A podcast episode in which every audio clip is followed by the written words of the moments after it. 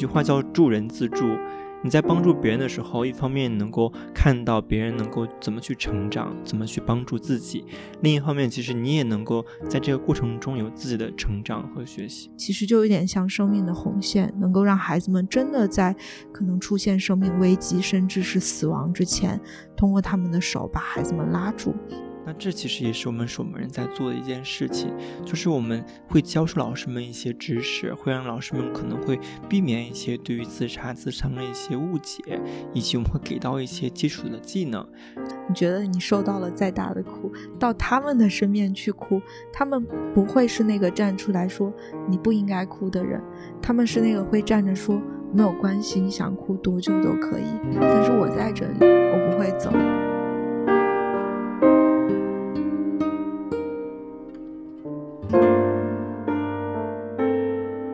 听友朋友们，大家好，欢迎大家来到 ATGC Doctors Chat，我是雅贤。在去年十一月的时候呢，我们与北师大的程蒙老师在播客中共同分享了他关于博士生抑郁话题的研究，探索了免于自责的可能性。那一期节目呢，在听友中也引起了不小的共鸣，也让我意识到抑郁问题在年轻人中的普遍性。而短短不到半年的时间呢，我们也看到了不少悲剧的发生。从高一学生胡鑫宇自缢身亡的事件，到不久前四位青年在天门山跳崖的事件，这些让人唏嘘的故事呢，都让我们一边为这些年轻的生命感到惋惜，一边想问他们究竟经历了什么，使他们失去了对生活的希望？如果他们是我们身边的朋友或学生，我们又能做点什么呢？如果我们自己出现了这样的抑郁情绪，又能怎么样调整？从哪里获得支持和帮助呢？这些呢，也是我们今天想要在播客中探讨的问题。今天我们请到的嘉宾是清华大学万科公共卫生与健康学院陈润森教授课题组的博士后屈迪阳和科研助理刘博文。陈老师的课题组呢，近期与北京回龙观医院心理危机研究与干预中心合作，开发了旨在预防青少年自杀行为的项目“生命守门人”。而迪阳和博文呢，就是“生命守门人”项目的深度参与者。今天呢，他们就将与我们共同跟大家分享他们对于青少年抑郁问题的一些研究，以及“生命守门人”这个项目的内容和意义。那我们首先有请两位嘉宾给大家打个招呼，做一下简单的自我介绍吧。嗯，大家好，我是迪阳，然后我现在是在呃清华卫健学院陈仁森老师课题组做博士后。其实我还蛮喜欢我的第二个身份的，我是一名咨询师。然后我大概是从二零一七年就已经开始接触心理咨询的这个工作，一直到现在。呃，我们课题组呢，主要是做这个青少年自杀、自伤问题预防和干预项目的，当然还有其他很多呃比较相关的一些内容。但今天因为我们的重点是在这个自杀预防上面，所以其他的部分我就不再赘述了。但如果大家感兴趣的话，其实是可以关注我们的官方网站，甚至包括我们也是有公众号的，常常会有一些科普啊，我们最新的研究的。呃，这种发布，大家感兴趣的话都可以追踪看看。那刚刚迪阳提到这些，我应该会在播客的 show notes 里头贴出来哈，然后也希望大家多多关注。对，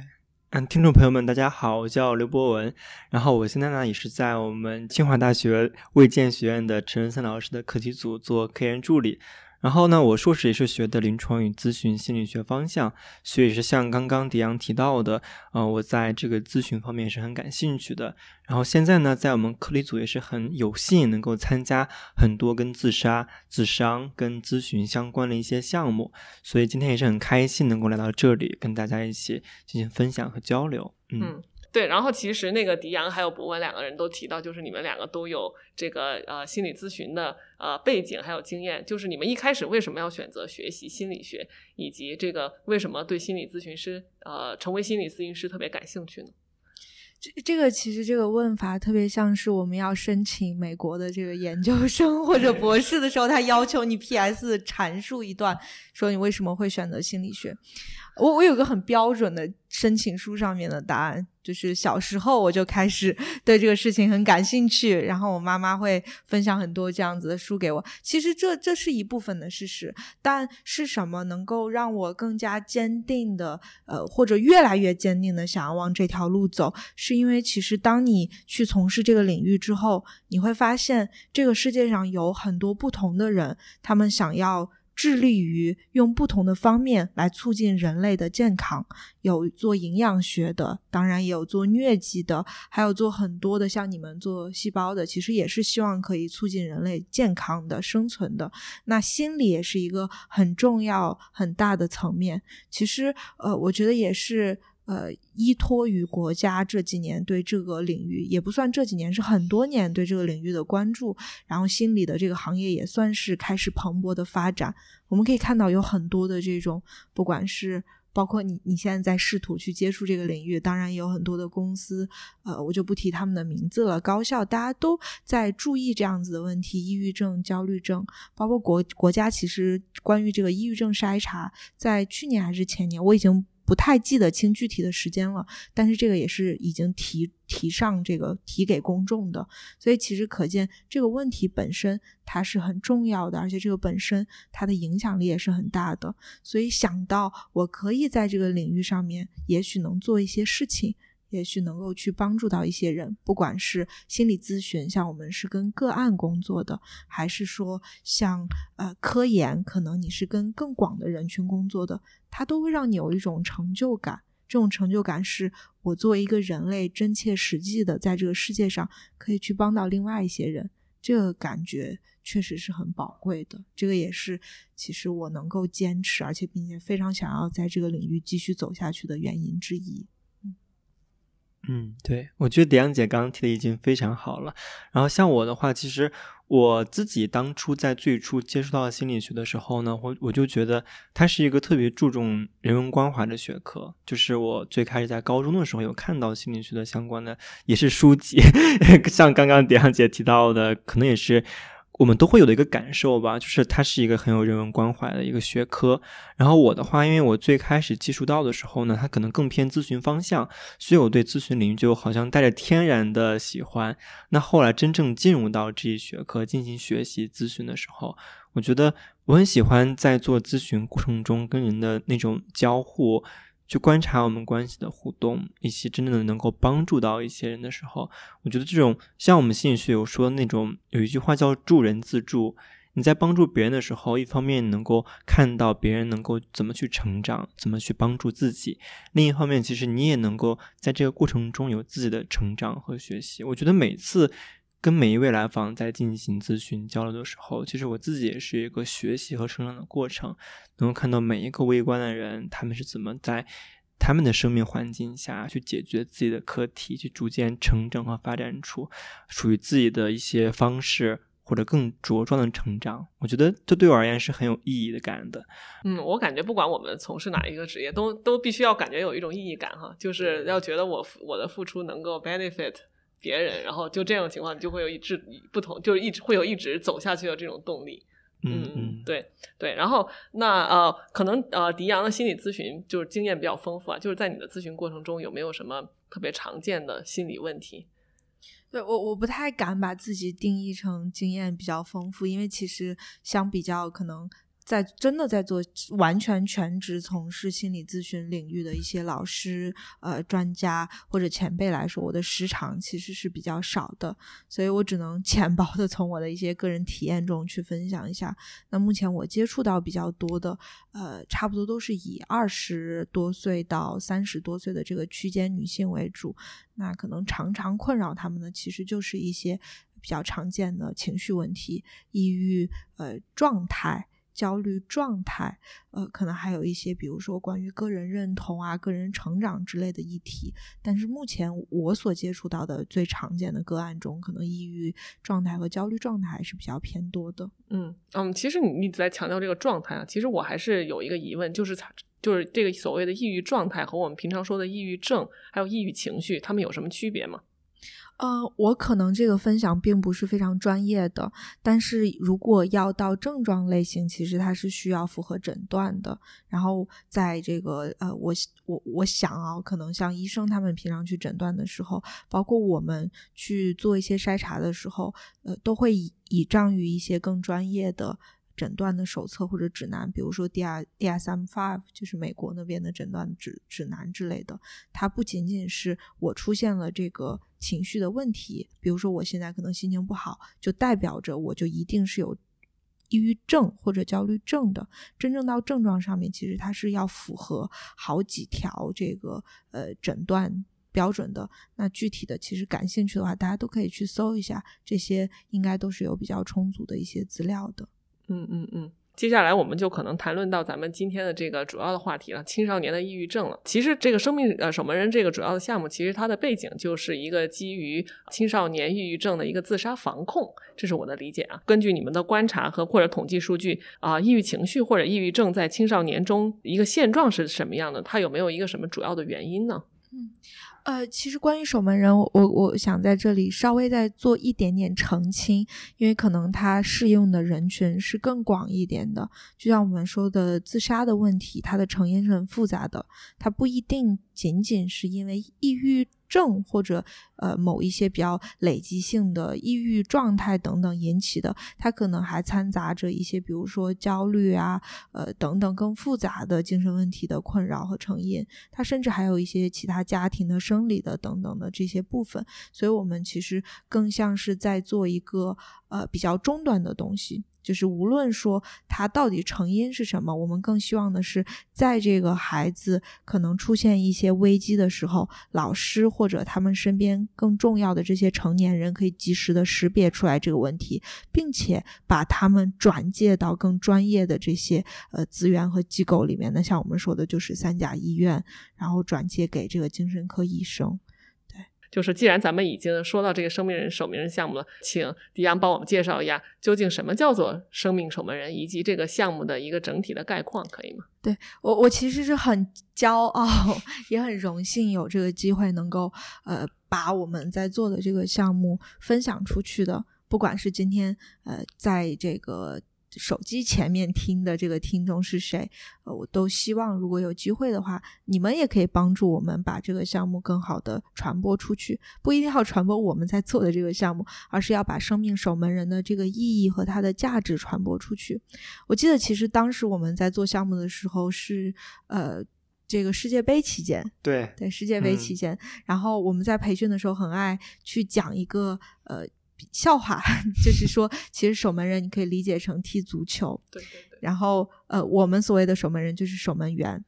那守门员在守的是不要让那个球踢进去，不然有可能就会常常到这个点球大战上面去了。那守门人同样，他是想要替青少年或者替孩子们，或者其实就是替身边的人，替你可以接触到那些人去守好他们生命的最后一岗。让他们在出现危机的时候，他可以通过他被培训的这些，怎么去识别有风险的人，遇到有风险的人，在不同的风险等级下怎么去评估。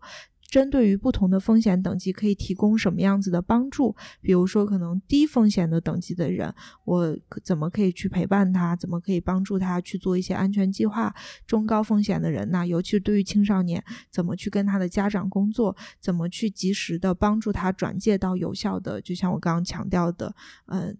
精神科医生那里专业的呃资源的那里，那他们要做的就是这样一个工作，他们有点像是纽带，我觉得其实是把孩子出现问题的时候的那一颗纽扣和专业能够给他们提供帮助的那一颗纽扣，通过守门人的这个角色链接到一起。其实就有点像生命的红线，能够让孩子们真的在可能出现生命危机，甚至是死亡之前，通过他们的手把孩子们拉住。那这个其实是一个很宏观上面守门人在做的这个事情和意义。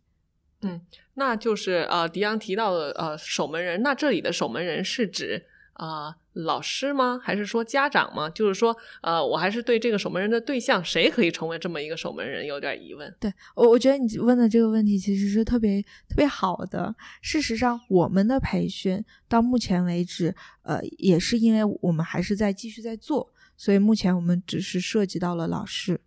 那老师其实他本质上会跟家长工作，所以也涉及到了家长。可是其实现在不管是国际上面在做的这个项目也好，还是包括我们未来想要继续在做的项目也好，人人都可以成为守门员、守门人，因为人人都有可能在某一个时刻会面临到这种呃，情绪的巨大的波动、重大的事件的冲击，甚至有可能是会不小心的呃面临，或者说我不能说不小心，我觉得这个词其实不太合适，应该是会面临到这种自杀的风险。那在这个时候，其实你身边的任何人，他都有可能是能够帮助到你的人。那这就包括了你说的呃同伴也好像我们同事也好、老师也好、家长也好，这些人都可以成为守门人。嗯嗯嗯，那啊，既然你们选择就是呃青少年的自杀作为一个防御的对象，那你们在之前有没有就是对青少年的自杀，包括在中国的一些现状呀，然后以及他们面临的一些特殊情况呀，有个大概的啊调研或者有一些统计的信息呢？为什么值得我们去做？就是所谓的青少年的自杀预防？嗯。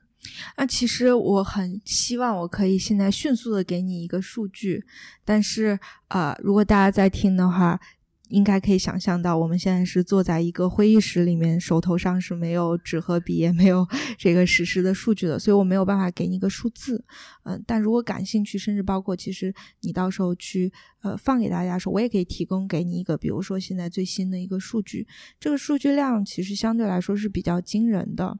如果我没有记错的话，这个数据量可能是在十个人中间，呃，能够占比到百分之二十。当然，这是一个很。概括式的描述，因为我们都知道，呃，这个概率它并不是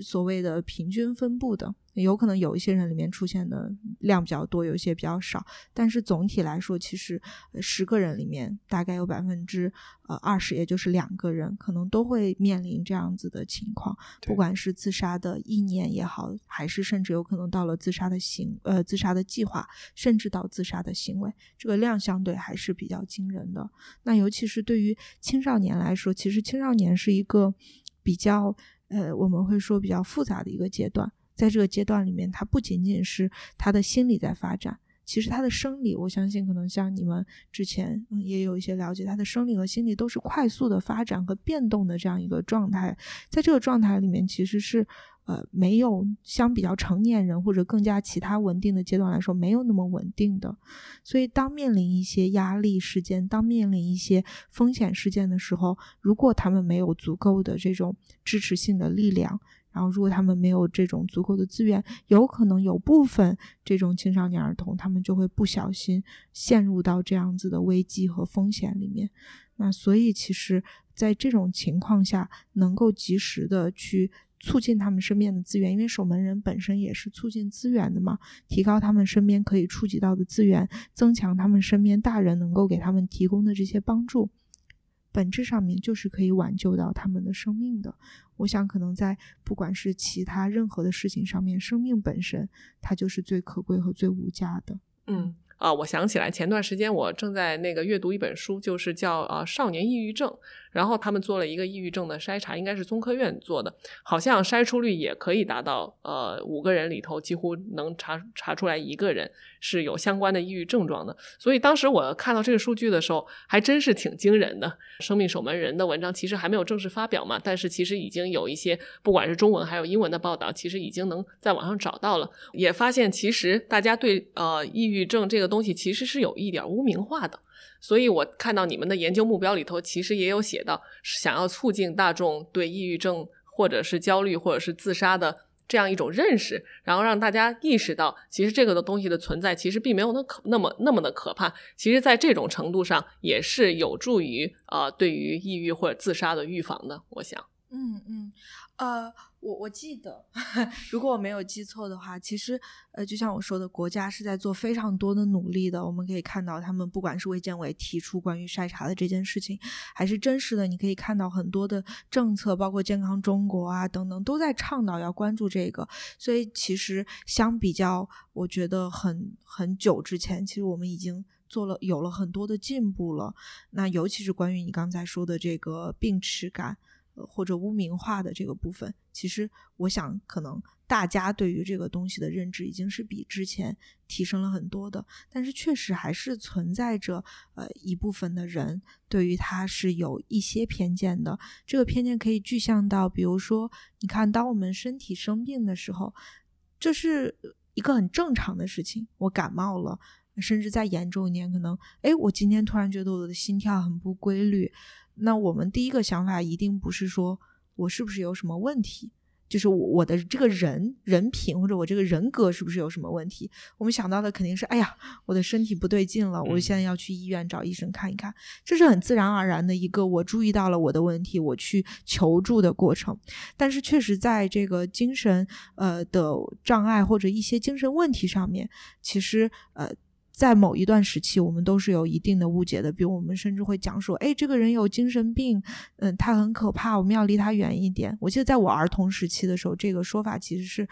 呃，比较常出现在我身边的，那么这个在某种程度上就会出现一个情况是，当这个人他发现他最近情绪很低落，他发现他最近可能吃不下饭，甚至体重下降，甚至不开心，他能躺在房间里面，他就躺在那里一动不动，什么都不想做的时候，如果他抱有的是很强的污名化，那么可能。第一，他不一定意识到他是情绪出了问题，他情绪生病了。第二是，即使他意识到情绪生生病了，他可能会想，别人会不会觉得我在大题小做啊？别人会不会觉得我就是想要吸引周围的人的注意啊？别人会不会觉得我是装的？他可能会有很多很多的想法。那我们可想而知，这造成的后果就是，这个人他不会那么自然而然的去医院寻求帮助，他要么把这个事情憋在心里面。我们就就是我们会压抑住、压制住这个部分，装作没有发生，直到它爆发，因为它并没有消失嘛。要么就是它可能自己会用一些更。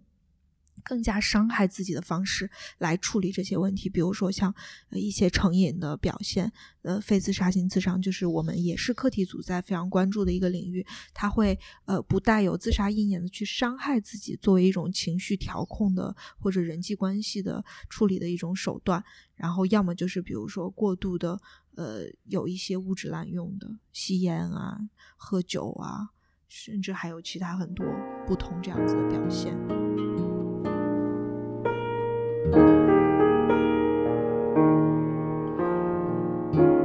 会对他老师们进行一些什么样的呃 training 呢？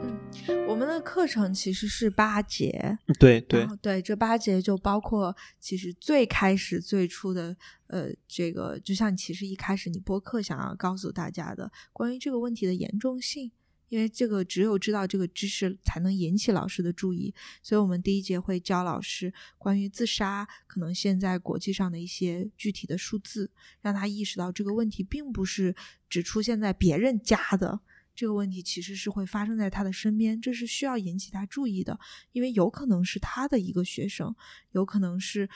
甚至有可能是他关系很好的一个学生。我们希望一个人知道这件事情的重要性，他才愿意去采取行动。那接着我们就像您说的，如果说我们不去打消一些可能存在的病耻感也好、污名化也好，那其实这个人你给他很多的培训，也不一定能够让他去采取行动，因为病耻感是很大的一个阻碍。我的心里对于这个事情怀揣着一种误解和偏见，那在很多时候，我的偏见是会一直影响着我的决策的。那所以第二个阶段，我们是会给他们去培训一些有关于自杀的知识，甚至是一些呃非常常见、容易出现误区的地方。比如说，可能呃有一些老师他们会觉得，我只要去说出“自杀”这两个字，学生就会。自杀，他会对这个很，呃缄默。他想说，我一定是不能讲的。那你可以想象到，如果有个老师怀揣着这样子的想法，他必然不会去跟孩子去工作的。因为如果我讲了，我的学生就会出现问题。那我不讲，当然是一种方法了。所以我们会在第二个阶段跟这些，呃。不管是错误的信念也好啊，还是一些污名化，还是一些偏见啊，去工作，我们希望能够带给老师们更正确的知识。第三个阶段其实就是关于技能的阶段了，因为好，我已经了解了这件事情的严重性，我已经掌握了一些基本的或者说正确的呃知识，帮助我去打消了那些污名化。那其实我现在讲的很简单，但是前两个阶段还是比较艰难的。因为你要改变一个人的信念，你是需要很多的证据可以去说服他们的。但当然，我我想在这里插一句：事实上，在我们培训的时候，我们会发现老师们不是固执的。我这么讲的原因是，他不是像呃比如说有些人，我就只相信我相信的，我不愿意去相信新的东西。他们并不是这样固执的，他们之所以还抱有原来的病耻感，其实有很大一部分是因为他们很关心孩子，因为关心，因为那是他们掌握到的有限的知识。所以他们会继续沿用那样子的知识。如果有足够的数据，有足够的事例，可以证明给他们什么可能才是对孩子更有帮助的。比如说，真的是识别了，然后用一种比较温和的、共情的，甚至是支持性的方式跟孩子工作，那是更能帮助到孩子的。一旦他们掌握这样子的信息，其实他们就会使用新的部分。所以，我觉得这其实是在我们培训中比较感动的一个地方。那第三个，就像我刚刚讲的，我们会给到一些真实的技能上的培训，这就包括了一个孩子，他没有告诉你我有自杀的想法前，有哪些信号可能告诉你这个孩子不太对劲了，或者甚至是虽然说这个孩子他当下没有表现出来这些问题。但在所有的孩子中，有哪一些孩子可能相对他的支持系统是比较薄弱的？他可能更容易。我我一定要在这里用“可能”的原因是，并不是每一个有过创伤的孩子都会出现发展出来问题。每个孩子都有自己或多或少的一些资源，但是我们想要提供给这些老师的信息的原因是，这些孩子我们可以再多一些。不是说更主动式的，我现在就要去介入去做一些什么，而是我们心里可以知道有哪一些孩子，我们可以更多的去给一些关注。那所有的核心的目的都是为了最终可以更好的帮到他们。然后接着我们就会进一步的教老师去判断这个孩子的风险等级。因为其实，就算我们说这个人他有这个自杀的分危机，那这个危机到底是什么程度呢？有的是低，有的是中，有的是高。那针对于这些程度，我们可以去采取一些什么样子的措施和手段？就是我们会继续教老师的。那接着。啊，我们又会再去明确说，可能在这个中间，我们能够去提供哪样子的支持，我们能够怎么去转介，甚至包括一些转介的资源，这些东西我们都是会组套的给到。那最后一个也是非常重要的，其实是老师们很常见的啊，那就是怎么去跟家长工作和沟通。所以这些有的部分，其实呃都是我们会去做的一些内容。它可能我刚刚。给的是一些很总领性的大纲式的，但在里面其实我们是有很多更具体的细微的工作。那些工作其实可能要么就是会花一些呃更长的时间去处理我们说的病耻感，或者花更长的时间去在技能上面去进行处理。但总而言之，其实呃这一套东西，我们就是想要从知识再到呃病耻，从病史再到技能。从技能再到真正的应用，把这一条路铺完整。因为我们并不希望这只是一个所谓的科研项目。对我们来说，更重要的是，其实对于科研项目来说，我想更重要的本身也是怎么样能够真正的把它运用到生活里面去，真正的能够让它去做一些事情。这也是我们设计这个东西并且开展的很大的一个初衷。嗯，对，然后嗯，感觉真的这个项目就非常有意义啊。但不过我还是有一些比较具体的问题啊，就是说，比如说，嗯啊，首先呢，我跟确实跟一些辅导员，还有跟咱们学校老师有一些接触哈。然后其次呢，就是啊，我呃，如果作为一个学生的老师，如果我呃辅导的班里头，我发现这个学生，我知道他可能从高中上来的时候，嗯。就有在吃药，或者说有抑郁的情绪。那呃，在我和他之间还没有就是完全建立信任的时候啊，我要怎么样 approach 他，然后呃，就是做到你说的这么一个连接的工作呢？呃，就是我我常常有这种感觉，就是如果我主动问他，他会不会觉得呃会不会加重他的病耻感？如果我不去问他，会不会我 miss 掉了其中的一些比较关键的信息？就是说我呃要怎么样跟他交流呢？这个问题问的特别的好，你应该来参加我们的培训。能不能举一个相对比较，就或者说给一些相对具体一点的意见？我之所以会刚刚这么讲的原因是，其实你看你刚才提出的这个问题，就像我刚刚跟你讲的，很多的老师都会这么想。他的担忧是，如果我去问了，我的问本身会不会给孩子造成困扰？如果我不去问的话。那我不问本身会不会让孩子陷入更大的危机？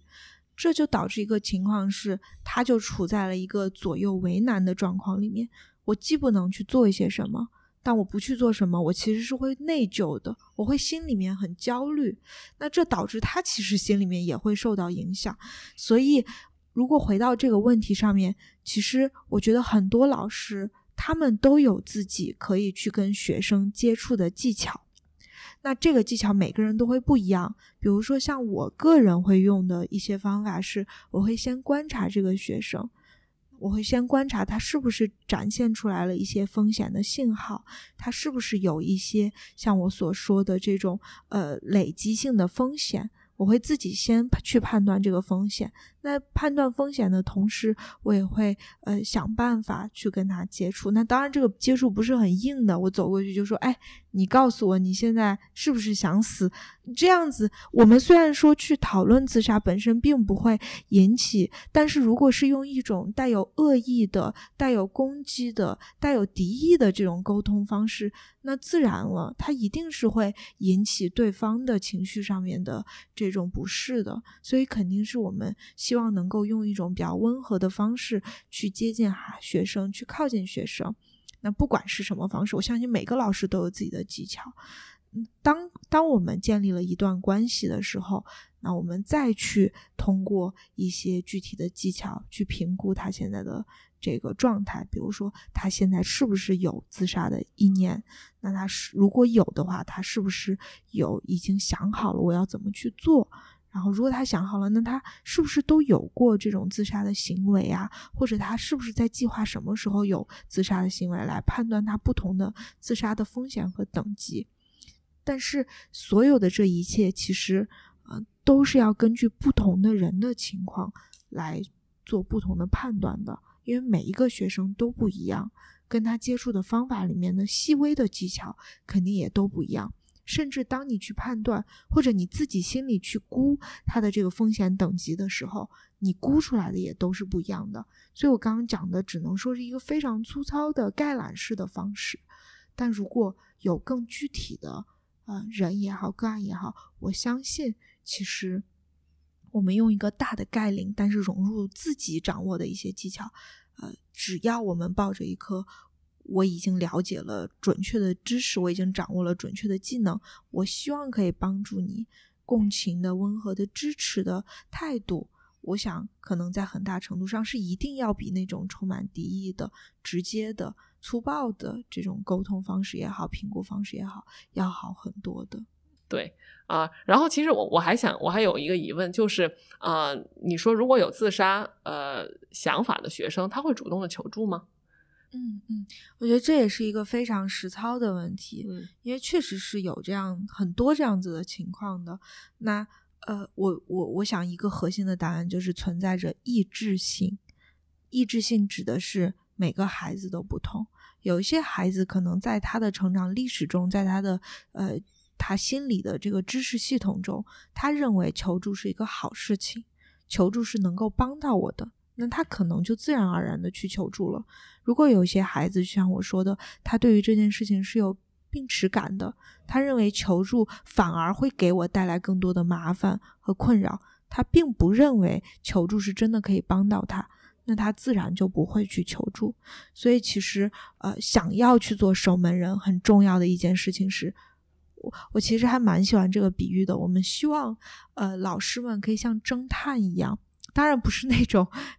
扒到蛛丝马迹都要弄清楚的侦探。我们希望老师们有一双更侦探式的眼睛，他可以呃，通过自己的知识去扫描这些孩子们。也许其中有一些并没有主动求助，但是也在危机的孩子，能够因为他们掌握的这一套知识和能力被扫描出来，那么他们教师们就可以成为那些主动介入和提供帮助的人了。我想这些是对于这些意志性中可能没有足够的求助想法的这些孩子们很重要的一个过程。我想就像你说的，大树的根在这里。能够稳稳的帮助这些沙子似的，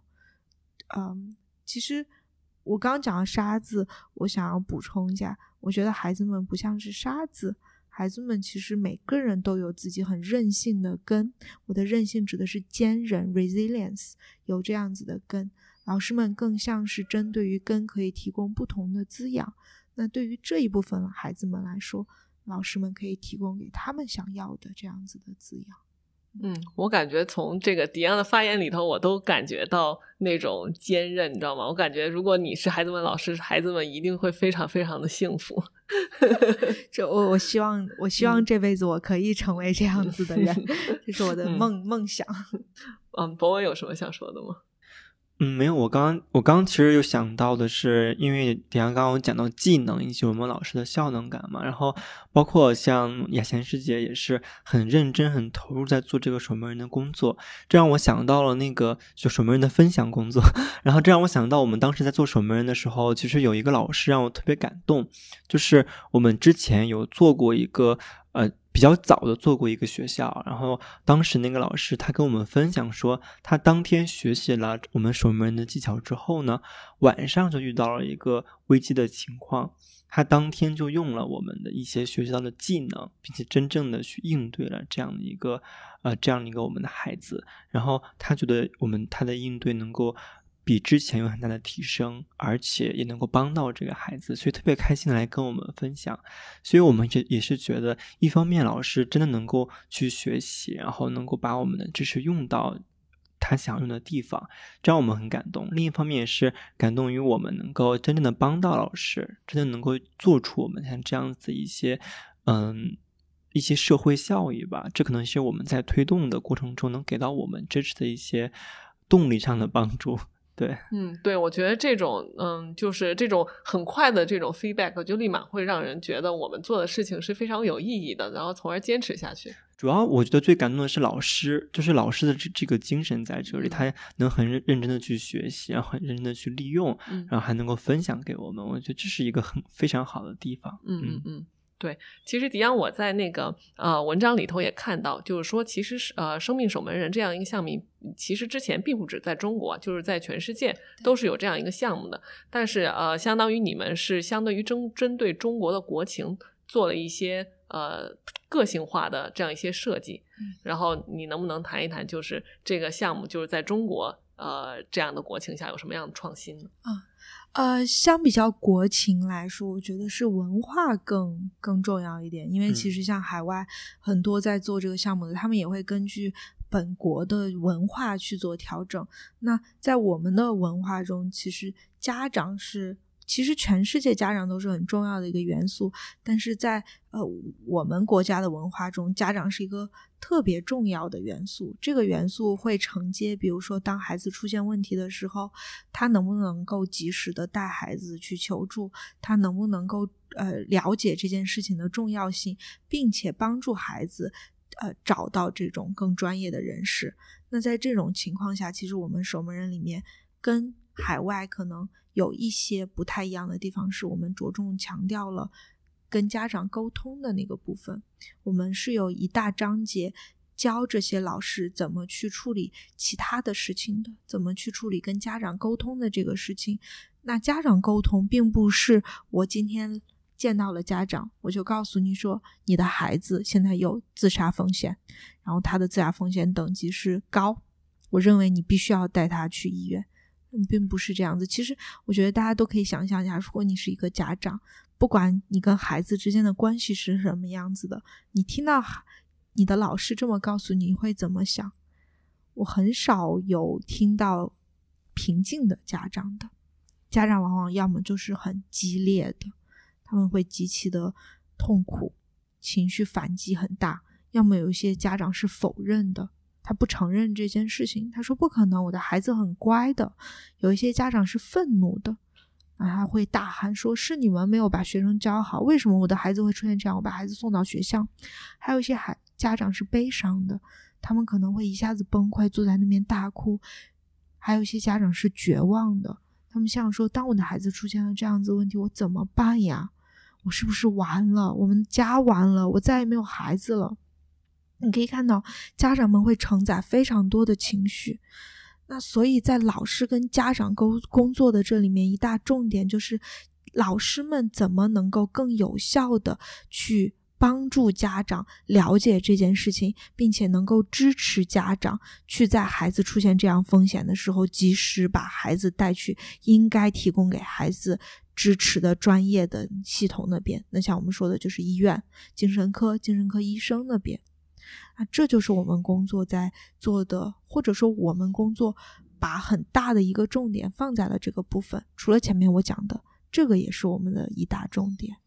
嗯，对，我特别同意刚才迪阳讲的，就是老师能起到一个识别的作用，但是真正就是能够起到非常大支持作用以及安慰作用的，其实是呃家长。我也一直认为，就是我们的原生家庭给我们的这个塑造是无与伦比的。就像我最近看的那本书，就是那个少年抑郁症，它其实是呃一些已经从抑郁症中走出来的小孩写的，他们当年经历抑郁症时经历的那种绝望，呃，以及家庭。甚至有时候带给他们的不是支持，反而是伤害，你知道吗？几乎所有的呃走出来的抑郁症的这些青少年都会提到他们的原生家庭。然后我记得里头呃有几个孩子会说自己的父母，当自己告诉自己的父母说自己可能有心理问题、有情绪问题的时候，有一些家长就是直真直接就是否认掉。然后说你的成绩一直都是第一，你怎么可能有抑郁？就像迪安刚刚讲的。然后还有几个让我就是非常愤怒的啊例子，就是有一个小孩，他当时就是真的绝望到马上要跳楼，但是他的父亲就说：“你让他跳，他就是他只不过就是想要吸引注意力，你让他跳，他敢跳吗？”那这是一个例子，我当时看了以后就特别的痛心。然后还有一些例子，就是呃他在学校里头成绩稍微有一点下滑。父母就会说，呃，为什么别的小孩，你看隔壁谁谁谁家的小孩每次都考第一，你却不能拿，你你却不能考第一。所以他虽然成绩非常好，但是却没有一天是对自己满意的，没有一天啊是不处在那种对自己可能成绩会出现下滑的那种焦虑和抑郁当中的。所以我觉得，嗯，对家长有时候的一种教育，就像呃生命守门人项目的。这种开展的，就是呃，老师跟家长的一种沟通和交流，以及对家长的教育，真的对呃小孩子的恢复太重要了。嗯，我是我觉得，嗯，也是我成长一路走来，包括呃最近看了一些关于抑郁和自杀的书，我真的意识到，就是原生家庭对一个小孩啊心理的影响以及成长的影响太大太大了。嗯。我我其实是比较赞同你说的，因为呃，虽然我们看一个这个人，我们的发展，我们会说它是一个综合性的，它来自于我们的基因、我们的生理，呃，甚至我们对于环境的敏感度，然后我们的家庭、呃，社会环境，甚至包括大、更大、更宏观的层面。但确实，家庭是孩子呃成长路上很重要的一个。一个元素是非常重要的一个元素。你刚刚讲那个内容，其实我还有两个还蛮想分享的地方。第一个是，呃，我们不能够否认有一些家长他确实是，嗯，不能够理解孩子的，他确实是对孩子存在着很多虐待的。我们真的存在着这样子的家庭，但也存在着另外一种家庭。这种家庭是当父母很激烈的否认的时候。他说：“你就是胡说的，或者像你刚才分享的那些，也有一些家庭是父母本身他也很无助，他去否认孩子这件事情的存在，并不是因为他认为这件事情不可能，而是他害怕了。当出现这个情况的时候，他不知道怎么能够更好的帮助孩子。”那么否认掉这件事情的存在，在某种程度上能够让他感觉好一点，就像我们说的掩耳盗铃嘛。我我把眼睛捂上了，这个东西就不存在了。是存在我们真实的工作中，其实是存在着一批这样子的家长的。那回到本质上面来说，他们并不是不想要帮自己的孩子，他们也并不是不爱孩子，他们是因为真的不知道怎么办。那这个时候。我们是希望能够通过一些知识，通过一些技能，让他们变得更加内心是有效能感的，内心是更加不会那么无助的。那这样子，他们在真正工作或者沟通的时候，也会采取更高效的方式。嗯，同样，其实就像前面讲的，我们不否认原生家庭很大的影响，但就像你说的，你看的那些书，那些孩子是走出来了的。我们前面也讲到，这就是韧性。其实，呃，很多时候，包括在咨询里面，可能在我的工作里面，去谈论原生家庭的目的，不是让个体或者让这个人他因为原生家庭而憎恨原生家庭。当然，憎恨这种情绪出现是正常的，因为情绪本身的反应是正常的。但我们谈论延伸家庭呢，很大一个部分是让他了解什么东西把他困住了，并且他能够继续的往下走下去。他可以用一种不同的视角来解读这些故事。因为这些故事里面有可能，就像你说的，是父母真的恨自己的孩子；有可能是父母他就是在虐待自己的孩子，但也有可能是父母他很无助，不知道怎么做。一个故事有很多解读的方式，但归根结底，其实我们希望了解这部分是能够变成他的力量，继续让他往下走的。因为不管怎么样，他们都是他曾经的过往的版图，这可能是他的根，有可能他根的颜色是不一样的。而不管是什么样子，这些根最终都能够让他成为一棵属于他的大树。就包括你说的那些抑郁症走出来的孩子们。其实，在这里我我想问你一个问题：你觉得我刚刚这么讲以后，你对于呃家长的感受是什么样子的？嗯。啊，其实我刚才也想到这个问题，就是呃，我我认为每个家长都是爱自己的小孩的，除了极少的情况，但是他们没有真正的意识到什么是正确的爱他们的方式，所以我们需要嗯告诉他们，呃，如果你的小孩正经历了抑郁或者呃有自杀倾向的话，什么样是正确帮助他们的方式。嗯，可能其实我觉得，包括我说刚才说你让他跳，你看他敢不敢跳？那个家长，说实话，我觉得他从心底里其实也是爱他的小孩的，只是他不知道怎么样表达他对小孩的这样一种爱，呃，爱，或者他其实没有正没有呃对抑郁症或者自杀有一个正确的认识，他不知道呃抑郁症比较严重，他就是会自杀的。他小孩口中的自杀不只只不仅仅是一种威胁，所以我觉得回到。呃，一开始我们说的呃守门人这个项目的意义，我觉得第一点就是你们说，你刚才说的第一点就是，不光不光是老师还是家长都要对自杀这件事情有一个正确的认识。当你发现这个这件事情并不是一个呃像癌症一样恐怖，或者说你一旦抑郁了，然后我孩子一辈子就毁了，不是的。其实通过正确的方式是能够呃治疗和挽救的。我觉得这个是一个我们需要需要正确理解的事情。其其实，在这里补充一个，像呃，两癌现在治愈率也是很高的，癌症也并不是说是无药可救的。呃，我觉得我刚刚那个问题可能问的不是很准确，我换一个问法：如果你是家长，嗯，我现在告诉你说，你不应该这么做，你这样对孩子简直是糟糕至极。呃，这是第一个。然后第二个是，如果你还是另外一名家长，我是用刚才的方法告诉你，我告诉你，其实我知道你也很害怕，你也不知道怎么办，没有关系，我们来一起帮你找一些技能来帮助你。你会觉得这两个家长的感受有什么不一样吗？嗯，那肯定是第二个，我会觉得，呃，有一个人在跟我就是提供支持，跟我一起并肩作战，并且这场战斗是可以被打赢的。我当然觉得第二种方式会。呃，给我很大的鼓励，所以我其实现在有点像是迟滞的回答你前面问过我的那个问题，也就是当一个辅导员他不知道怎么去跟学生工作的时候，他可以用什么方法？刚才这种方法，也就是第二种方法，就是我们说的，你可以用共情式的方法跟他去工作，这可以帮助你更容易的跟他并肩变成战友，而不是变成敌人。我在那里的目的不是为了去指责你。我不是为了去批评你，我的目的是跟你站在一起，看一看怎么样能够让你更好。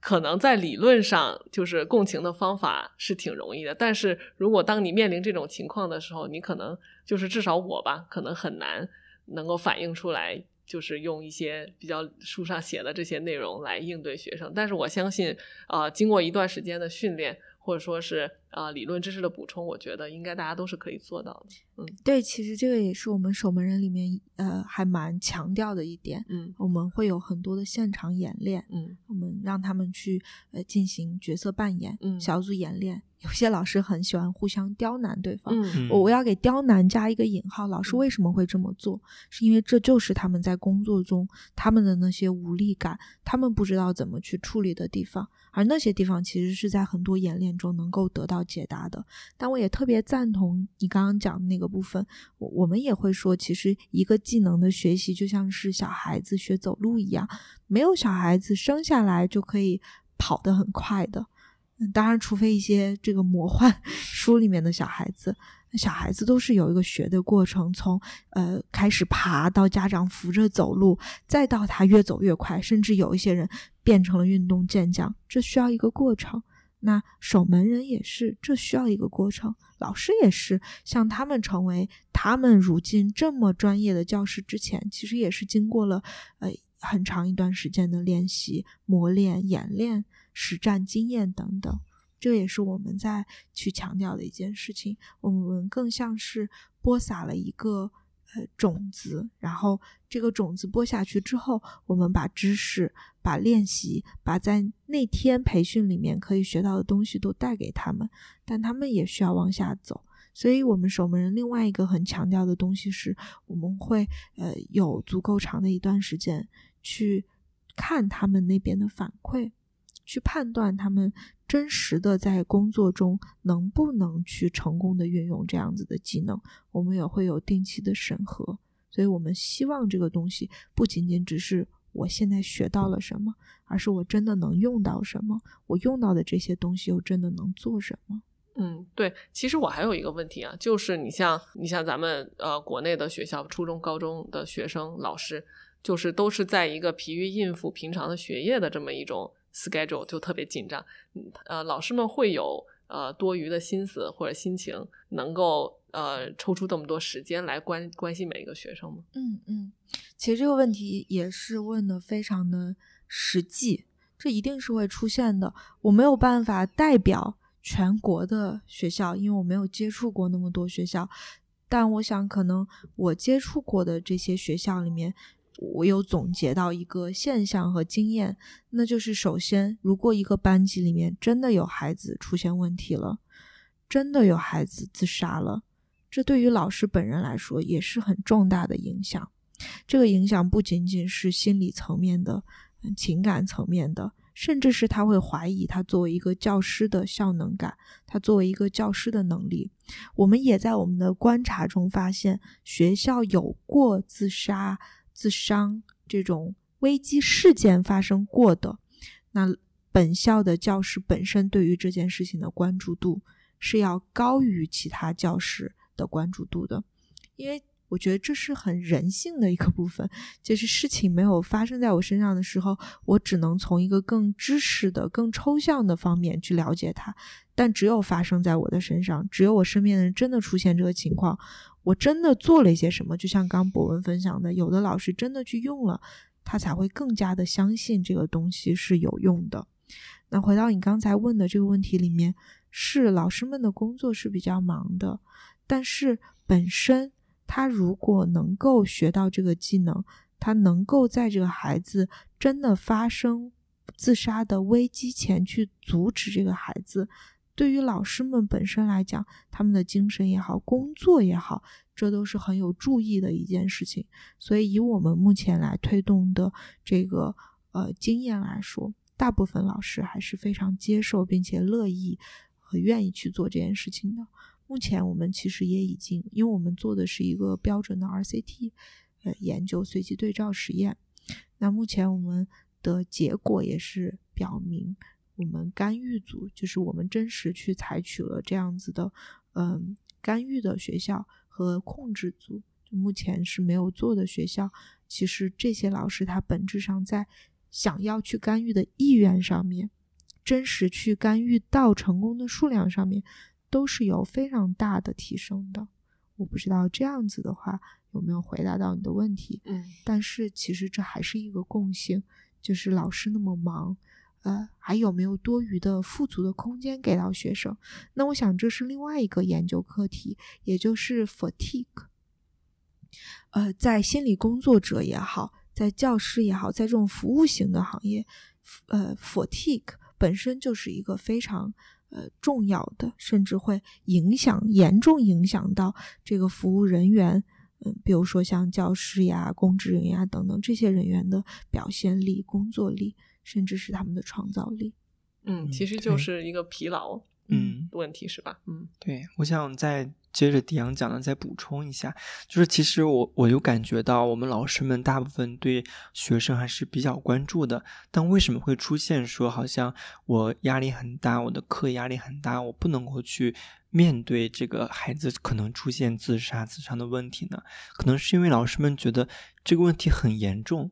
很棘手。他觉得自己处理起来压力会特别大，所以他会觉得，那我可能好像有点压力太大了，那我不去处理，我可能会去回避。他虽然很关心，但他不知道该怎么去做。那这其实也是我们守门人在做的一件事情，就是我们会教授老师们一些知识，会让老师们可能会避免一些对于自杀自伤的一些误解，以及我们会给到一些基础的技能。其实我觉得这是一个小小的切口。就让老师们知道，原来我是有一些方式能够给到的，原来我是能够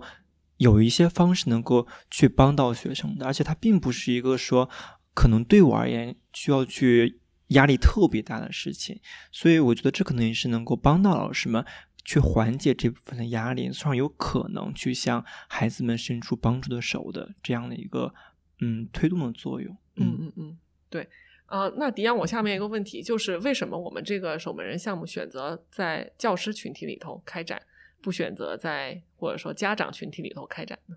我我有两个答案，一个是很实操的答案，一个是很理论的答案。这其实像你说的，家长和老师都是孩子呃比较重要的监护监护人，可能不太合适，比较重要的呃成年对象。家长会每天有有的会每天有的会呃常常跟孩子相处，老师是几乎每天都在跟孩子相处的。那我们在开展的地区，或者我们未来期待在进一步开展的地区，都是一些比较嗯偏远的或者贫穷的山区。在这种山区里面，其实家长不一定每天都会跟孩子在一起的，尤其是有一些留守儿童的家庭，家长更是不在身边。那在这个时候，其实老师是最高效的、最能够及时去提供帮助的对象，因为他每天都会看到孩子，所以这是我们选择老师的原因和目的。但是，呃，回到第二个部分，其实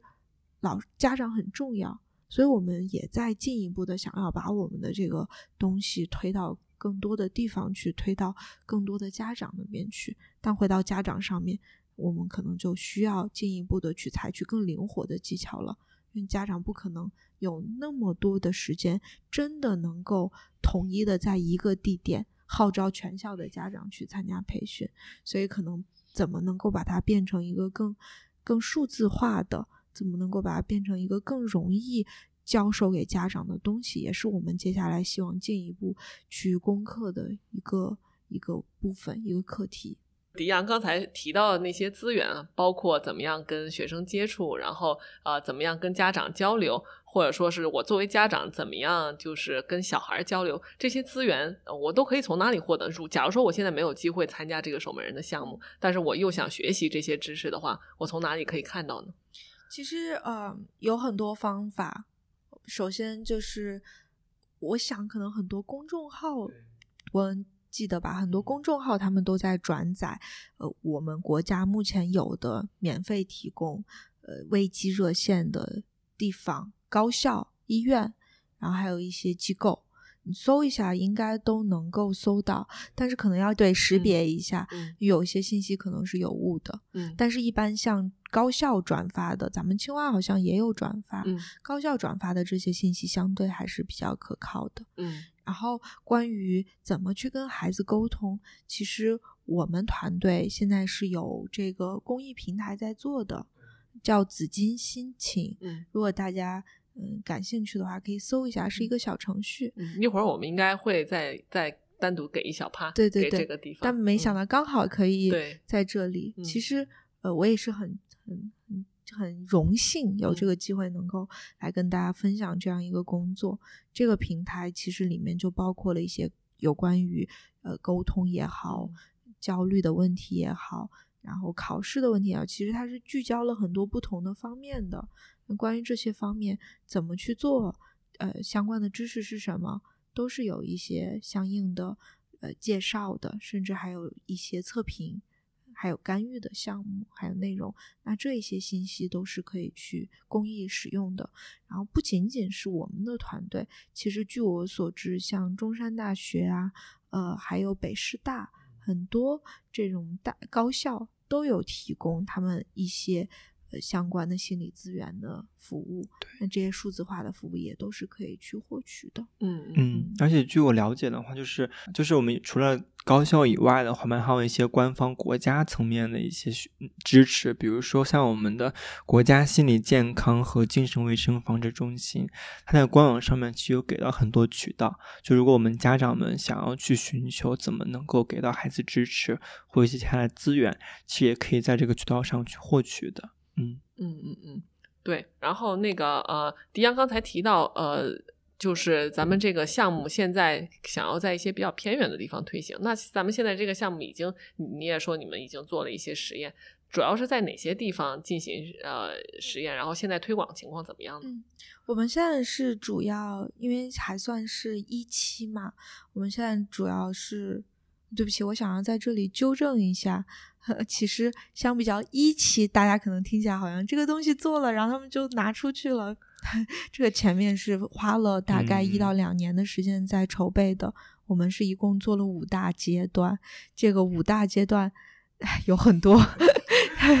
很很漫长、很有趣的故事，然后也是花费了非常多的精力、人力和物力。那这五个阶段就包括我们先开始的研发，然后德尔菲就是请了大概三十多名一线的专家过来来讨论这个是不是适用于呃这个我们国家的文化，然后有没有什么可以调整的，怎么样能更好的帮到孩子。嗯，然后进一步的，我们先去做了一个小的预实验，然后又改，发现预实验很难推广更广的人，然后我们又去做了一个第二个预实验，在改的版本上，嗯，然后又收集了很多建议回来，又改，在这样一个反复不断。呃，研发、修改、研发、修改的阶段，才最终到了我们所谓的随机对照，也就是我刚刚讲的第一期的这个阶段。那目前我们是在广东云浮做的我们的这个研究，它到现在是一共覆盖了八十四所中小学，嗯其中四十二所是我们的干预组，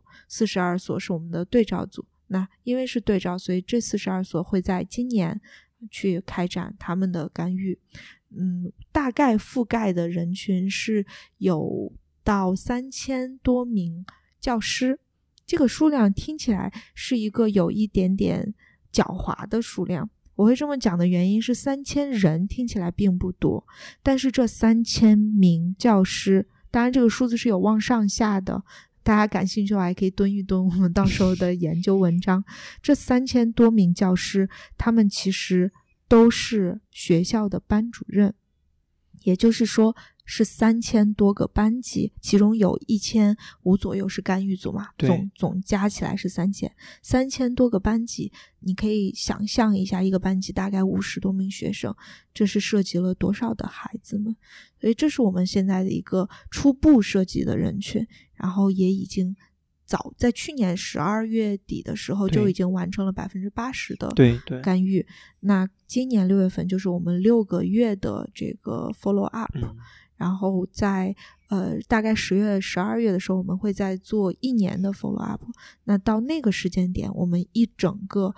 第一期的这个研究就算是结束了，但。我们并不会停到这里，因为就像我强调的，所有的研究的本质，在在我的个人观念里面，所有的研究的本质是服务于人类。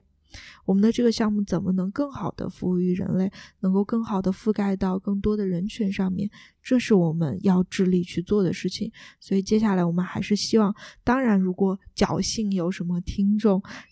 大家自己也。在相关的地区或者相关的这种平台工作，也希望能够引入这样子的公益的项目或者这样子的呃实验项目的话，那么很欢迎联络我们。我们自己有公众号，也有官网。呃，我们也希望可以去到更多的地区去，不仅仅是在云浮，可能是在一些更偏远、更贫困、更需要去有一些心理资源支持的这样子的地区，把它真正的推广和落地下去。但当然，我们自己现在也是在在接触中，我们也是希望起码一期的东西出来之后，把它再做一次完善，然后再去进行下一步的推广。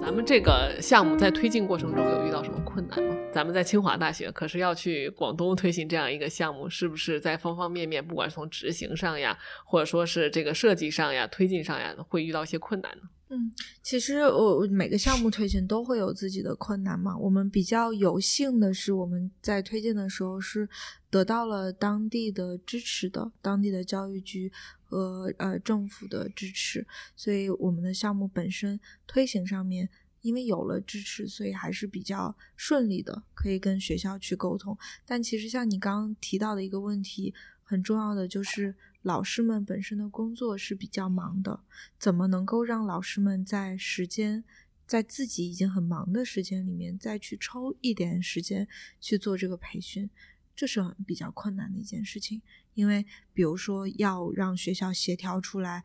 呃，五天内的五工作日内的一天时间，那可能对班主任老师很难的，他需要照顾自己的学生。但如果是周六周日，那就。占据了老师们的周六周日的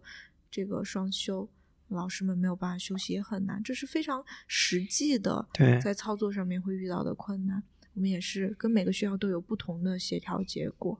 但呃，另外一个方面就是老师们也需要知道这件事情的重要性。当他们意识到并且能够觉察到这件事情的重要性的时候，他们本身对于这个事情的执行力度，嗯。实践的力度，嗯，都会比原来强很多的。嗯，对。那我们预计这个项目会呃进一步，但有没有一个时间的这么一个预期呢？比如说什么时候会有第二期或者第三期，或者把整个项目扩大到不只是限于或者小学、初中，甚至到高中、大学，你们会有这么样一这么样一个设想吗？呃，其实我我们是希望可以把它扩得更大的，但是。我很难给出这样一个 时间节点，比如到二零二四年，我们就 必须 把这个二期做出来了；二零二五年必须我们就覆盖了。这个东西有很多因素决定。那目前来说，我们今年年底的时候就能拿到一年的结果了。我们也会有相关的一些发表。那发表的本质也是我们希望能够通过这种呃文章的发表，在学术圈里面也去引起一些影响。那这个影响就是，虽然这个东西你看，其实，呃，这个海外也已经有很多地方在做了，它好像并不是一个传统意义上的具有科学问题探索价值的这样子的一个科研项目，但它其实是呃很实施科学的，它具有实际的应用性。我们也希望能够把这个带去给更多的。学界的人让他们看到这个东西的重要性和它真实能带来的影响力。那另一方面，我们也希望能够通过像这样子的播客呀、呃演讲啊，包括也会有一些公众号的宣传啊，也让更多的人知道，不一定是我们在做的这个项目，而是守门人本身的重要性。但我们当然心里期待的是，在未来的三年内，我们可以。呃，研发出来更多样的针对于老师的，像大学其实同伴是呃也比较常见在做的，针对于同伴的，针对于家长的，甚至可能是一些呃能够去提议进一步，我们可以在呃政策提议报告这样子的形式来把这个整个防护网建得更加的完整。这个是我们内心的一个希望可以实现的目标，那也是一个愿景吧。但我们也会朝着这个愿景努力的去前进的。嗯，所以啊、呃现在一些前期的初期结果已经能够呃 support 说生命守门人这样一个项目是能够有效干预到青少年自杀的，是吗？对呃呃，我觉得应该这么讲，其实目前很多的生命守门人的项目，他们只是去看了老师在干预前后知识有没有提升。而我们是进一步的去看了老师本身在他的转介意愿和行为和最终转介成功率上面有没有提升。我想到一个很有趣的事情是，我们组内会做很多的汇报，因为组内并不是我们组相对来说做的比较多元，有一部分同事是没有在做这个项目的。然后当我们汇报结果的那天，有一个同事不可不可置信，他不能够相信这个结果，因为非常的显著。那从统计数据学上意义来说，非常的显著。那个同事 很惊讶，那天他说：“不可能吧，这个数据怎么这么显著？”那事实上就是这么显著。所以你们比较的是什么呢？呃，没有去干预的那个组，呃，对，我就说是你您刚才提到的是有哪一些呃我们因素？前后的时候，嗯呃，我们去对比的是老师在知识上面的提升，这是自必然的，因为我们上了这个课程，我们需要确保老师他真的掌握了应用能力上的提升。我们也去呃进一步的探究了老师在干预意愿上的提升，老师病耻感的减少，还有老师实际上自我效能感的提升。那六个月的时候，我们就会进一步的去关注实际行为上的这个影响。嗯嗯，对，其实我感觉呃，就是通过咱们这个节目啊，就是说呃，不管是呃咱们的听友是不是老师，或者是家长，或者只是咱们的同学，或者只是同伴的话，我觉得第一步最重要的就是我们能。呃，意识到这个问题的存在，就是能一定能够正确的看待自杀还有抑郁这个问题啊、以及呃嗯帮助呃或者说周围有一些抑郁的或者想要自杀倾向的小伙伴消除这个病耻感，我觉得这个就已经是第一步了。也许我们现在比较年轻，还没有能力能够呃像老师那样呃。就是亲身能够干涉或者干预到学生们的行为，但是我觉得第一步能意识到这个问题的存在，其实就是我们今天这期节目能够做出的最大的贡献。对，嗯对，就是我觉得这跟国家，包括 WHO，包括世界在倡导的，呃，减少精神，呃，对于精神障碍或者精神疾病的病耻感，增强大家对于这方面的知识，这是全人类的一个共同的目标，是全人类要做到的一个事情。但同时，可能我我想要借这个机会强调一件事情的是，在真实去。呃，不管是我说的我们守门人项目，还是其他的一些项目，在真实去教授的过程中，其实它是有很多的呃环节和专业的知识的。那呃，如果要做这件事情，其实可能还是要经过一些比较专业的培训，包括你可能怎么去评估它的风险等级，风险等级不同，你要做一些什么样子的工作，这些还是需要受到一定的训练的。对，嗯，好的，那我觉得我们呃呃生命守门人这一趴就可以先告一段落。我们还有什么要补充的？嗯，对对，然后下面其实就聊到刚才迪阳说的那个紫金心情。其实我觉得刚才我们上面所说的生命守门人有点像，如果我身边有朋友或者有学生，然后或者我自己的孩子，呃，经历了这样一个呃，可能是呃抑郁或者说是有自杀倾向的这样一个阶段，我们怎么样去帮助他？相当于是帮助别人。但是我觉得作为年轻人，可能我们自己本身也会经历到很多呃。包括消极情绪啊、抑郁情绪的影响，那我觉得紫金心情啊、呃这相当于是一个呃 A P P，能够帮助我们自己自己自救的这么一个情绪的呃小工具箱。我不知道迪阳这个怎么样更好的描述它。嗯嗯，紫金心情是一个比较复杂的平台，相比较小工具箱来说，我更愿意叫它一个复杂的平台，因为它其实是集了很多团队的力量的。嗯，不仅仅是我们的团队，那我们团队包括我们自己团队内部，其实就分很多的项目组，然后不仅仅是我们团队，还有美院，还有很多，我就不一一枚举了，上面都有列出各个团队是哪一些那个感感谢大家也是非常重要的一件事情。哦，对，补充一句，其实大家现在如果听到这里的话，可以立马用手机呃搜索小程序“紫金心情”，对，它是一个小程序，是一个微信小程序。然后我自己有用过，我觉得尤其在疫情期间，它啊发布了很多跟疫情的情绪相关的这个啊，不管视频也好呀，一些啊正念冥想啊，一些写作的方法也好啊，我都觉得真的有呃帮助到我，所以。这强推给大家。紫金心情这四个字还蛮难念的，紫金心情。对对 对，这四个字不是很好念，但它也是取了我们紫金花的这样子的概念，应该是吧？对，是的，清华大学的校花嘛。我有点不太记得了。那本身其实像我刚刚提到美院，他们那边团队就是要负责美工的，然后是有很多创造性的、艺术性的。然后也有一些专业性的部分啊，这是很集很多人的力量，所以这是我愿意称它为复杂的第一个原因。我愿意称它为复杂的第二个原因是，呃，我们说工具箱其实是比如呃有一些干预的技能，我甚至我们本身里面就有一个叫做工具箱的东西，叫八宝箱，情绪八宝箱。那除了干干预以外，其实我们还有请到非常多的呃专家，比如像陆林院士呃这样子的呃。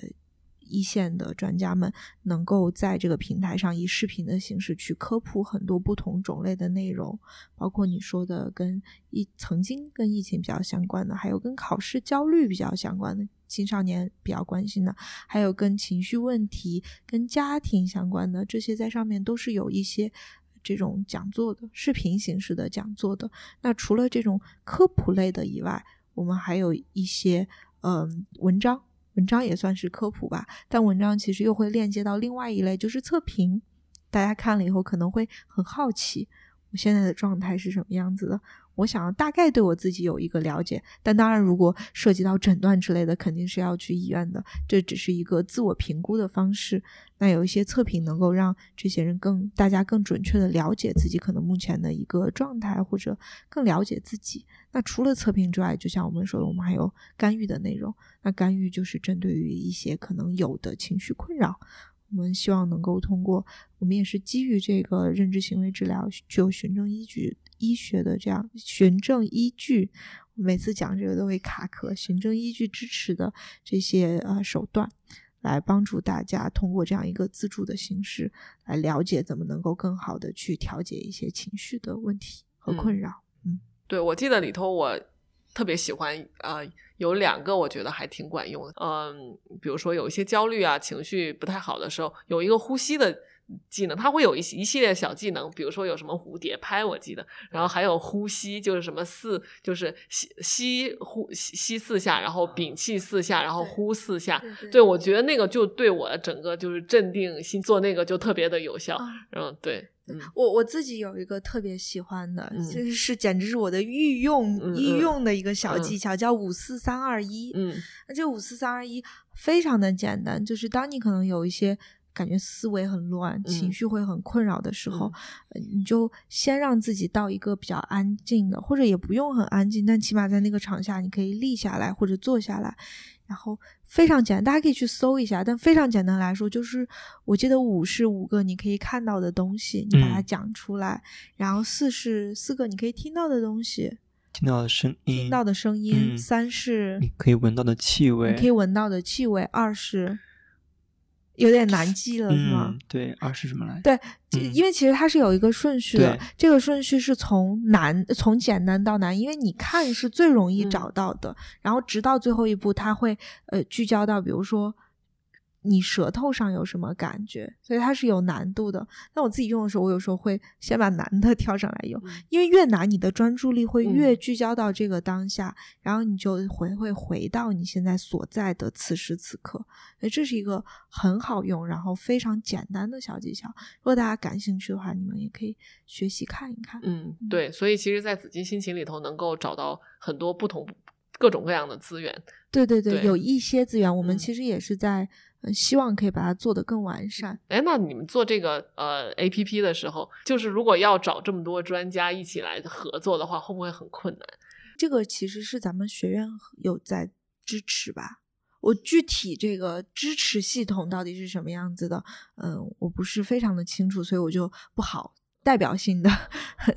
呃来来分享了。但我可以分享一些趣事，就是在做这些程序，尤其像我们在做干预的那些时候，是有很大的困难的。我们呃总在吵架，我要给吵架加一个引号。我们会吵架的原因是因为所有的团队都希望这个东西是最后最有用的。那比如说像美美美美院那边的美学团队，他们肯定希望这个是呈现最好的画面、最漂亮的、最优质的带给大家。那我们也希望干预这个东西技巧上面是最好的，嗯，技巧上面是最管用的。但是怎么把这两者结合在一起，并且把我们总是通常在线下人和人面对面交互的那些技巧落实成数字化的这些东西，还是需要探索的。所以我们也是花了时间去磨合、去成长的。那这个过程本身就会涉及到很多的，所以我会加讨加引号。就是我们会有很多的讨论，对，嗯嗯，就是真今天总体聊下来，我觉得啊，你是整个不管是对 big picture 还是对你自己做咨询师的这个呃呃职业吧，都是非常有深入思考并且有热情的。然后我觉得你是一个非常好的讲述者，还有倾听者。就是我每次说话的时候，都能感觉你的眼睛就是看着我，能觉得自己被倾听到。包括你说话的时候，你也给人一种特别娓娓道来，然后让人非常好接受，然后特别信任你的感觉。那你觉得你自己的个人职业不？我我我是说心理咨询师这个职业跟你现在做的 research，你觉得有什么相关吗？我我我听你讲这话还蛮感动的。我没有想我在你心中的印象是这样子，这也是我的感受。对，嗯。嗯嗯，我想要跟你明确一下，你指的是我自己的个人职业和我的学术上面有没有什么冲突和有没有什么嗯，就是我觉得应该应该细化一下，应该是就是你作为心理咨询师和你作为呃呃一个研究者吧，就是你学术上的，你觉得啊两者有什么联系吗？嗯嗯，我我觉得呃，首先他们的。共通点都是我都在起步期，不管是博士后这个阶段，还是作为一个呃小时数没有非常非常多到几千个，嗯，甚至我还见过有几万个小时数的呃。当然，我不认为小时数是衡量一个咨询师水平的标准，但它是一个一个方式，它可以证明可能你跟多少的人去工作过。所以这两个我都属于很初期的。那我的分享就只能说仅代表我现在这个阶段个人的想法。我认为他们是相辅相成的，这也是在某种程度上，我我我其实一直都是心理学专业的，然后现在是跳到了公共卫生领域。在跟个案工作中，我可以切实的去接触到一个人，我去了解这个人的故事，知道这个人发生了什么，更像是微观的聚焦在他的身上，而这些让我能够更加的跟他贴合在一起。我我就像我在跟他的故事共舞，那我可以通过我所谓的学到的一些知识和技能，更好的跟他去工作。我不会认为我是帮助他。而是我们更好的去工作，帮助他更加了解他自己。嗯，但我的研究工作更像是宏观层面的，某种程度上宏观层面的，他不再是跟一个人去工作，他是在跟一群人工作。所以我在跟个人工作里面，根据这个人去了解到的很多的东西，他可以指导着我去在跟更多人的工作的时候注意到这些细节。不管是，比如说像，我想其实刚刚在我们之间就发生一个很有趣的过程。我我们刚刚在聊到说，哎，那一个老师他跟学生工作要怎么去工作？我们会说要共情。但什么叫共情？怎么去共情？共情的手段到底要怎么做？好像这种你是真的只有跟个体去接触的时候，你才能有更深的感悟。所以它会帮助到我的科研工作。但同样，我的科研工作其实能够提供给我一个更更大的视角和视野。它让我了解，跟一个人去工作的时候，我们并不是仅仅聚焦在他的一个点上面。比如说原生家庭上面，我们并不是认为他的原生家庭就决定了他一不是等于一，这是这是我的研究工作告诉我的。他让我更加了解跟一个人去工作的时候，这个人他现在的状态是由他的比如生理层面、他的心理层面、他的社会层面、他的其他更宏观的层面共同决定的。那所以他能够走到现在这一步，其实是有很多的因素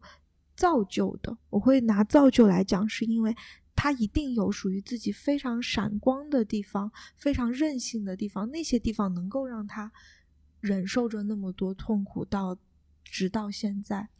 那这些其实就是我的。科研工作在我这条路上提供给我的另外一个视野，所以如果把这两个合并在一起，我觉得总结一句话就是：他们一个给我更微观的体验，让我知道人和人之间互动性的到底是什么样子的；一个给我更宏观的体验，它能够让我在更大的范围内，呃，让我们的项目去带给更多人帮助。嗯，我觉得。迪昂真的对方方面面都有很深入的思考，我谬赞。我希望我可以成为这样一个人，嗯，终有一天，嗯，对。而且我觉得你说话就是，嗯，节奏特别好。你知道，我觉得如果我是你的来访者，我就觉得，嗯，不管就是说我们说到什么样的问题啊，就是说我能感觉到我特别信任你。嗯，就是我觉得如果你对一个心理咨询师非常信任的话，那我觉得就这个就是。第一步，你必须建立就是跟咨询师之间的这种信任。对你觉得你成为咨询师是那本身比较擅长跟人交流，然后你觉得你所以你才想成为咨询师呢？还是你觉得一步一步的通过一定的训练，然后从而变得呃会用这样一种就是让人非常舒服的方式与人交流呢？哎，我很喜欢你问的这个问题。嗯，当然就只是个人的分享，每个咨询师都有自己不同的故事。嗯，我。我是跟别人学的，嗯，但是我觉得你肯定是非常有天赋的在这方面。我觉得你的跟人的交流非常有特点，嗯，对我我比较幸运找到了一条跟我个性比较吻合的道路，就不管是科研还是做咨询。我我之所以刚刚说跟别人学的，是因为呃，在我的咨询成长的这条路上，其实。我现在在上的课程也好，我在受的一些培训，他都要求我自己也是有自己的咨询师的。嗯，所以我的咨询师他就是这样子的一个人，不仅仅是我的咨询师，我的督导师，他们是两个不一样的人。咨询师是给我做心理咨询的，我去找他，他给我做心理咨询。督导师是呃，我跟得到个案同意之后，会引引调个案的信息，拿到一些关键的部分，去把我的困惑跟这个督导师讨论。他们两个是不一样的人，但不管是我的督导师还是我的咨询师，他们都是这样子的人，很神奇。他们一一位是男性，一位是女性，可是他们都是非常有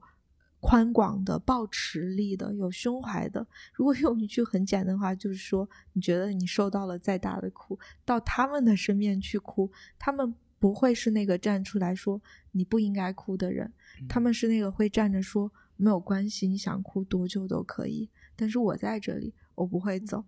我其实觉得这在另外一方面是一个重新成长的体验。这在很多的孩子的成长过程中，也是对他们来说很重要的一个阶段。也就是他们身边的家长和大人可以坚定的站在那里说：“没有关系，我在这里。”我觉得这就是。其实我们很多人都想要去追求的一个一个关系，这不仅仅是仅限于来访者之间的，这也是出现在人和人之间的，也就是信任、支持、依托、共情、拥抱和悲悯。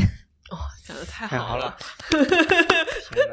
对，那其实我有点疑问，就是在心心理咨询过程中，就是嗯，说的多的一方是来访者呢，还是你呢？嗯。我想每一个不同的咨询有很多的取向，有很多的方式。就像你，呃，我们可能比如说画毛笔有很多的工具，每个工具都会帮到人，每个人都有自己适合的工具。那可能在我的受训的背景中，呃，我会讲的稍微 比来访者少一点，嗯，因为他们自己是自己故事的主角，他们有很多想要倾诉的部分，所以我更多的是在那里。听，然后帮助他们，跟他们一起把这些拼图拼在一起。所以你可以看，我是一个打辅助的角色，那辅助角色会讲的少一些，但也有一些可能咨询师他会更引导性一些，更有这种目标性一些。可能在那种情况下又不太一样。但我自己个人的风格是打辅助的嘛，所以会讲比较少。所以，所以你觉得让来访者说话是，就是来访者呃会很容易的跟你 open up 吗？就是跟你说话吗？我觉得每个人都不一样，嗯，每包括我们三个可能在这里，在这里，像你可能就会更更外向一点，然后博文可能更中立一点，其实我会更 稍微内向一点，所以我们三个都会不一样，来访者也是不一样的，每个人都有自己的习惯，每个人都有自己的方式，所以我觉得这是跟个就是人和人工作最美妙的一点。我我我们我们学校里面，我就是我在受训的这个。咨询的方式里面，他会这样讲：“他说这就像你们在跳舞，跳华尔兹，嗯，他前你后，你前他后，这是一场舞蹈。”你们在这场共舞中，就是想要把这条路走得更加的稳定。你们可以，他可以允许你跟他一起共舞，然后你可以真正的加入到他的舞蹈，你可以跟着他的舞步，但是在某个时候可以把他的舞步带到更加健康和让他更加实现他的理想的那样子的舞步中去。这就是一个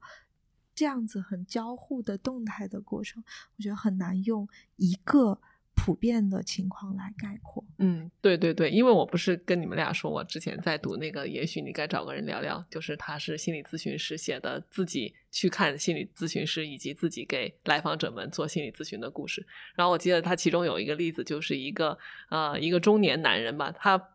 其实已经有比较严重的家庭问题和心理问题，但他不愿意承认，所以他感觉每次来做心理咨询都像应付差事，然后什么都不愿意说，要说呢就说一些插科打诨，然后无关痛痒的。然后这个时候，那个作者也就是那个咨询师吧，他其实一开始就采取的就是一直倾听，然后你随便你说什么，但是他总是能 catch 到那个来访者说的话里头一些。软肋就是他能通过他的一些可能只是想要插科打诨，只是想要胡说八道一些话里头，其实能听出来一些他正在经历的问题，然后从那些特别微小的地方做切口。可能他并不见得说很多话，但是每句话好像都能打中那个软肋。然后后来他就逐渐跟这个来访者逐渐建立了信任。一开始他可能只是一开始这些来访者可能只是应付差事，但是逐渐逐渐逐渐的发现。诶，这个心理咨咨咨询师好像蛮懂我的诶，然后也许我可以真的跟他讲实话，也许我可以把生活中的那些困扰告诉他，就这样，就是经历还蛮漫长的一个过程，然后他们两个之间就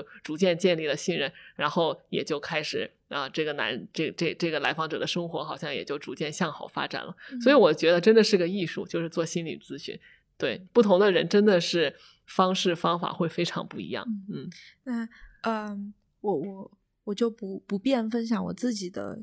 就是跟个案工作的经历和我自己的经历了，因为还是有呃保密性的。但是我听过有人这样分享，他说，呃，其实跟在这个工作中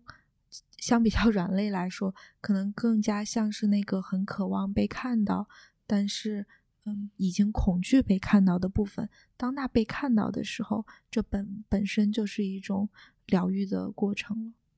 然后，嗯，同样，我我自己能够从工作中体验到它的艺术性的美妙，但是其实他们也是很具有科学性的，不管是认知行为治疗还是现在动力，他们其实都已经做过实证循证，对对，是有研究的，嗯，有什么时候发的？就是今年在上海的。上海那边团队有研究的，就是短程的精神分析动力学方面的治疗是可以有真正实证上的干预效果的。嗯，对，所以，所以，呃，我我想，可能就像我们前面用的那个词，它是一个更综合复杂的。它既有它的艺术性，因为它包括了人和人之间互动的美态；它又有它的疗愈性，因为它包括了我藏起来的部分被看到的那样一个释放的过程；它也包括了它的科学性，可它真正能够带来呃改变的意义和价值。好吧，呃，那我们今天就聊到这里吧。然后非非常感谢迪阳，然后也非常感谢博文来做客我们的节目。然后希望啊，我们的节目能够被传播。呃，我们的节目不构成任何的这个专业性的建议，应该是仅代表我们个人的言论。对对对，但是我觉得能够起到传播这样一种呃呃这样一项研究以及这么一个项目的呃目的呢，我觉得就已经是啊非常大的贡献了。好吧，然后非常感谢两位嘉宾，然后大家再见，再见，再见。